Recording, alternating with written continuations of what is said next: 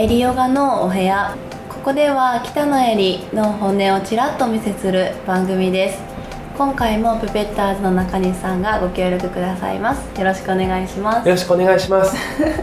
誰ですか？え中西です。よろしくお願いします。よろしくお願いします。えー、っと、はい。今日はヨガの世界って広いんですよっていう話をしうますんそうですね。僕も全然知らないことが多くてね。この前筋膜リリースを。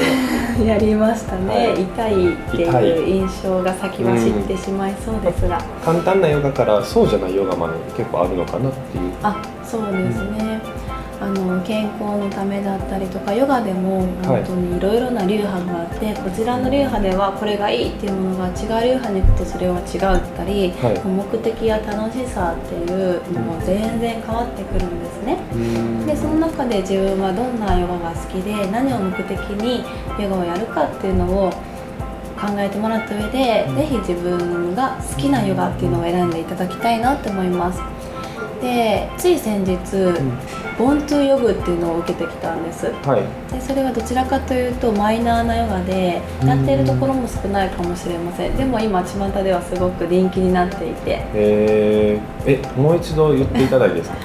ボーントゥヨグ。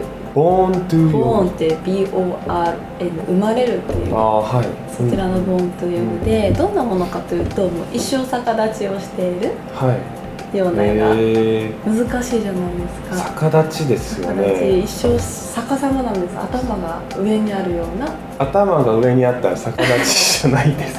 間違えました。足ですね。足が上に。あるようなポーズをひたすらやっていく。ただそれだけじゃなくいつもやってる太陽礼拝だったり、うん。流れのある中でそういう難しいアクロバティックなポーズが出てくるっていうスタイルのヨガなんですね。でそういう話をすると私逆立ちできないから参加しませんっていう方がほとんどなんですけれど私今回初めて参加したんです。はい。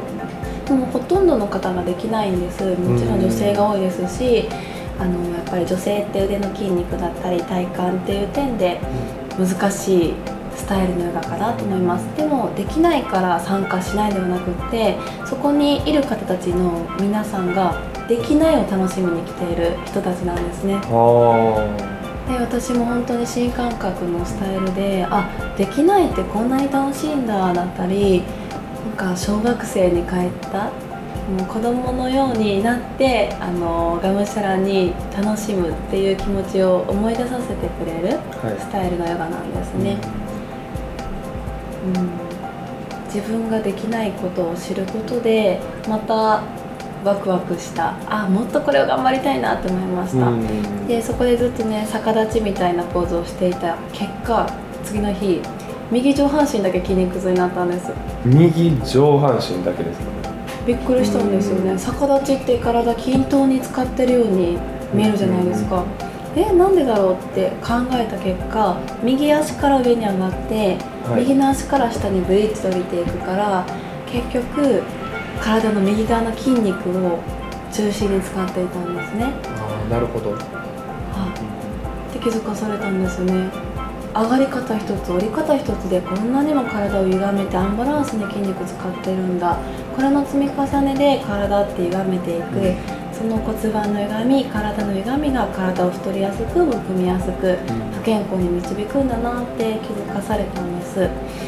でこの話だけをするとヨガって良くないじゃんって思いませんか？うん思います。ね、でもこれって日常生活に眠っていることだらけでスポーツってほとんどそうなんですよね偏りがあるじゃないですか。右利きがある時点でもう偏りがある、うん。私の場合中学高校テニス部だったので、はいはい。もうその時点でかなり歪んでるんですよね。もう右手で同じ方向ばかり動かしている。はい。でもほとんどがスポーツってそう。うん。だからそのメンテナンスっていうのが必要でそれで終わりではなくヨガってそれに気づかせてくれるんですねいつも同じように右側をした後左側をするから同じポーズを取った時に左右であこっちは硬いこっちは弱いこっちは強いっていう風に気づかしてくれるのがヨガ。うん。だから今度私左から上がって左から降りる練習をしたらいいだけの話であいつも体を感じてくださいね、こういう風に感じてくださいねっていうことをうん。クラスでお伝えしているんですけれど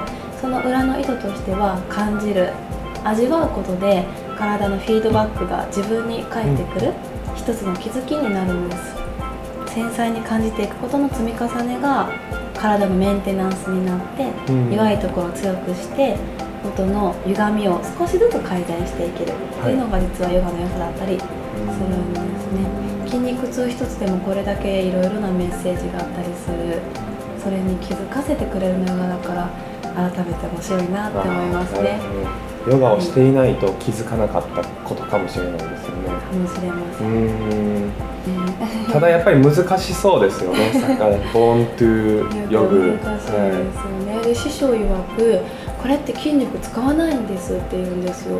えーと、なんどういうことですか？マッチョになるイメージありませんか？逆立ちずっとしていると。そうですね、なんかつきそうなイメージはありますよね。そうそれがちょっと私の引っかかっている点なんですが、師匠曰く筋肉いらないから体幹だけだよって言うんですね。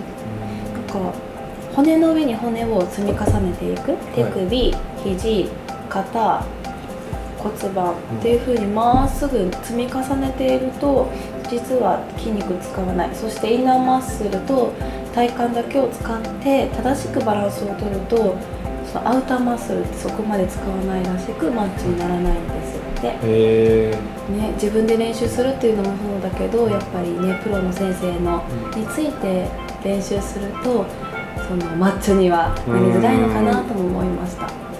そんなに体幹が強くないっていう人はもうどうしようもないですから。ね。ねあのーつまりベース、はい。基本のヨガがやっぱり一番は大事で、うん。そこからの積み重ねでふとした時に難しいポーズができるようになっている。のが本当のヨガで。はい、私意外と難しいポーズって全然練習したことなくって。そうなんですか。ねよくインスタグラムとかにははい変なポーズそうですね、足合わせたりとか。ねあれ全然練習したことなくって。本当に基礎をやっていたらいつの間にかできていたっていうことばっかりなので、うんぜひねそんな基礎の練習を一緒にやりませんかって、ね やりましょう。はい。はい、その積み重ねでアクロバティックなポーズができると思いますのではい。皆さんのヨガの世界を広げていただければなと思います、はい、ということで今回のエリヨガのお部屋終わります。また次回遊びに来てください。ありがとうございました。ありがとうございました。